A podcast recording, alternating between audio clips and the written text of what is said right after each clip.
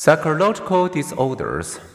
Now and then, all of us feel, think, or act in ways that may resemble a psychological disorder. We feel anxious, depressed, withdrawn, or suspicious, just less intensely and more briefly. So it's no wonder that we are drawn to try to understand disturbed mental states. We sometimes see ourselves in the psychological disorders we study. To study the abnormal is the best way of understanding the normal, said William James. Another reason for our curiosity is that most of us will, at some point, encounter someone with a psychological disorder. Personally or through friends or family, we may experience the bewilderment and pain of unexplained physical symptoms, irrational fears, or a feeling that life is not worth living. In one study of 26 American college campuses, 32% of students reported an apparent mental health problem. Worldwide, some 450 million people live with mental or behavior disorders, although their rates and symptoms vary by culture.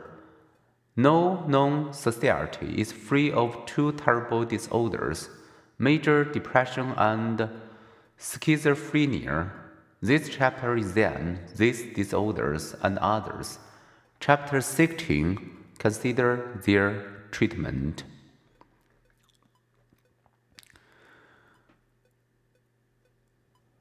Introduction to psychological disorders. Most people would agree that someone who is too depressed to get out of bed for weeks at a time has a psychological disorder. But what about those who, having experienced a loss, are unable to resume their usual social activities? Where should we draw the line between sadness and depression, between zany creativity and bizarre irrationality, between normality and abnormality. Let's start with these questions. How should we define psychological disorders? How should we understand disorders? How do underlying biological factors contribute to disorder? How do troubling environments influence our well being?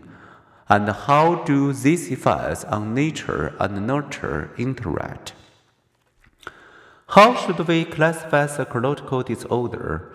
And can we do so in a way that allows us to help people without stigmatizing them with labels?